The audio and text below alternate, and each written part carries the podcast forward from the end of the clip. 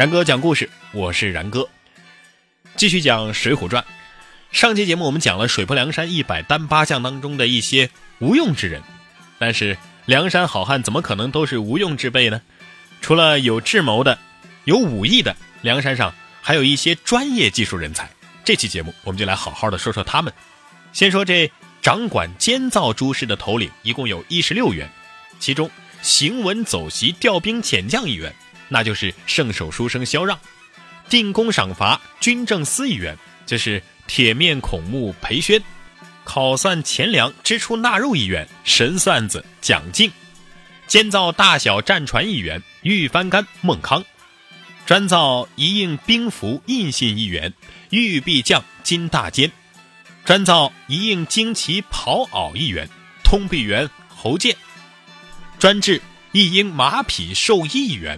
自然伯黄甫端，专治诸疾内外科医师一员；神医安道全，监督打造一应军器铁剑一员；金钱豹子汤龙，专造一应大小号炮一员；轰天雷凌震，起造休憩房舍一员；青岩虎李云，屠宰牛马猪羊牲口一员；操刀鬼曹正，摆设宴席一员；铁扇子宋清。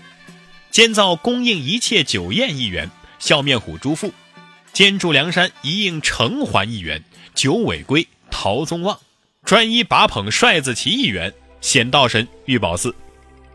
以上的这段文字呢，是来自于《水浒传》第七十一回“忠义堂十节受天文，梁山坡英雄排座次”。在这回当中啊，宋江、吴用等主导的梁山做了三件大事。第一件大事就是大排名。也就是每个人在梁山上的座次是怎样的。第二件事就是大部署，也就是说多数人在梁山上的位置是什么。第三件事就是大安排，也就是每个人在梁山上的职务如何。这萧让等十六人在大安排的时候呢，成了梁山上的监造诸事头领。这些人基本上是梁山上为数不多的专业技术人才了。梁山上的大多数的专业技术人才都在这个群体里。宋江、吴用、公孙胜、李应。等天罡级的人物，实际上也是专业技术人才。在地煞组当中的神机军师朱武，也可以归于专业技术人才一类。但是，这十六个人与刚刚提及的这些人呢，不在同一个档次上，所以不可同日而语。在梁山的这个大团体当中啊，绝大多数人都是以本事见长的。这十六个人不以本事见长，与梁山呢，似乎也有些格格不入。梁山的目标不是单纯的打家劫舍呀。而是有着更为高远的目标的，那就是招安。招安是宋江的既定主张。为了实现这样一个目标，梁山这个团体必须要加以改良。一方面呢，要着重吸收有军队背景的职业军人，提高军队的战斗力；另外一个方面，就要引进这些专业技术人才，来提升行政的效率了。萧让、裴宣、蒋敬、孟康、金大坚、侯健、黄甫端、安道全、汤龙、凌震、李云、曹正、宋清、朱富。陶宗旺与玉宝寺这十六个人大体上是按照大排名排序的，在神医安道全之前的八名专业技术人才都获得了相当不错的排名，而之后的八名专业技术人才呢，总体上要低于前八名，因为萧让等前八人呢是梁山上不可多得的技术人才，萧让与金大坚是为了拯救宋江做假信的时候被拉上山的，一个是圣手书生，一个是玉臂将。在梁山上这个文化水准总体不高的舞台上，萧让基本上那就是鹤立鸡群，可以充分的发挥其行文的才能。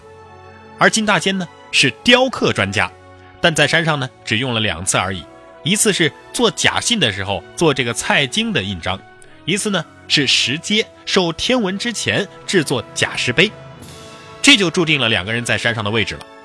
与萧让、金大坚情形相似的呢，还有安道全和黄甫端这两个人。其中这安道全呢是依人的，黄甫端是依马的。更重要的是，安道全曾经拯救了濒临生死边缘的宋江。梁山纵然是依靠战马的，需要黄甫端，但是在头领们遇到生命危险的时候，则更需要安道全呐。安道全压了黄甫端一名的原因也就在此。安道全的排名是第五十六位，黄甫端是第五十七位，但是。在职务的安排上，黄甫端的名字又在安道全之前，这更多的就是形式上的安慰了。而裴宣呢，是饮马川的寨主，原是与宋江相似的刀笔小吏，之后与孟康、邓飞加盟了梁山。加盟之后，裴宣呢不以武将的身份出现，经常以纪检人员的身份出现。梁山是不同山头、不同系统人物的一个组合，是一个松散的联盟，赏罚分明就提上了议事日程。而裴宣呢，就是胜任这个角色的天然人选。这一般的山寨之主啊，只能作为普通的马军或者是步军头领来使用，而裴宣呢，具有政府小吏的背景，熟悉规则与潜规则。这也是他在排名上在其他山寨之主之前的原因，排名是第四十三位。但他之所以在排名第四十二位的萧让之后，是因为裴宣有始终无法抹去的污点，而萧让呢，则是无奈之下上的梁山。上梁山之前与上山之后，基本上没有上过阵。蒋敬是梁山上的会计人士了。梁山讲究的是大块分金银，大碗喝酒，这需要雄厚的经济基础啊。打劫来的东西再多，也需要精打细算。这蒋敬就当仁不让了。蒋敬与欧鹏、马陵、陶宗旺四人是黄门山的头领，但是呢，这四个人的组合在梁山上的排名基本上无法反映出这四个人是原始同一个山头的。蒋敬是一个会计人士，排名不论如何也高不过裴让，这就如同在现实生活当中，财务部门的主管是难以高过人事部门的主管的。孟康啊，是特别的专业技术人才，他从事的是水军战船的监造，这为梁山抵御明朝的围剿是做出了卓越的贡献的。但是令人悲哀的是，孟康不在水军头领的八人当中，始终是一个替补，偶尔才会纳入到水军阵营当中。侯健呢是梁山上的不起眼的小角色，但是在梁山的排名却相当的不错，而且高过了他的师傅薛勇，薛勇是第八十四位，而侯健呢？排在了第七十一位，在没上梁山之前呢，这侯健对这个薛勇总是师傅前师傅后的，但是在大排名之后，不知道这两个人还是否能够适应过来。在梁山这个大舞台上，薛勇所依赖的本事不再是卓尔不群了，只能沦为平庸之辈。侯健这个小裁缝呢，却在梁山有了施展的舞台。梁山替天行道，无论在山上还是在山下，任何时候、任何地点。那都得需要大旗，需要战俘啊。而在后八人当中呢，唯有林震的排名看起来不错，排在了第五十二位。林震这个人呢，是呼延灼第一次围剿梁山的时候，从开封邀请来的副将级的人物，也是天下第一的炮手。那他理应与宣赞、郝思文、韩涛等等这些人在一个大组当中啊，当一个马军小标将是吧？应该是上阵杀敌的主将。把他排到监造诸事当中，多少是有点委屈了。不过林震如果跟张清的副将公望、丁德孙比的话呢，心里还会平衡一些。因为这个公望啊排在第七十八位，丁德孙呢排在第七十九位啊，排名在他五十二位后面多了去了。要说这林震有点委屈的话呢，那李云的委屈就更大了。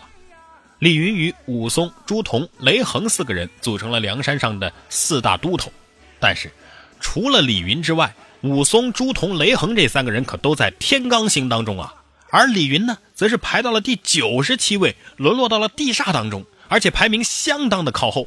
此外，甚至于李云的这个排名啊，还在他的徒弟朱富之后。又有谁能够理解李云的委屈呢？再说汤龙，汤龙本来是一个铁匠，曹正呢原本是杀猪的，宋清源是守夜的小地主，而朱富呢原来是开小酒店的。陶宗旺是使铁锹的，而玉宝四是梁山上个子最高的人。这些人的安排啊，都跟他们本来的职业或者说各自的特点是相当符合的。这玉宝四不是个子最高吗？那你就负责举旗子嘛，啊，大家都能看得见。所以这些人的安排基本上做到了梁山的发展和他们的个人价值实现了一个完美的统一。梁山上的这些专业技术人才在梁山的这个舞台上，既实现了个人价值，也获得了相当不错的排名。又为梁山的长远发展做出了不可替代的贡献。冲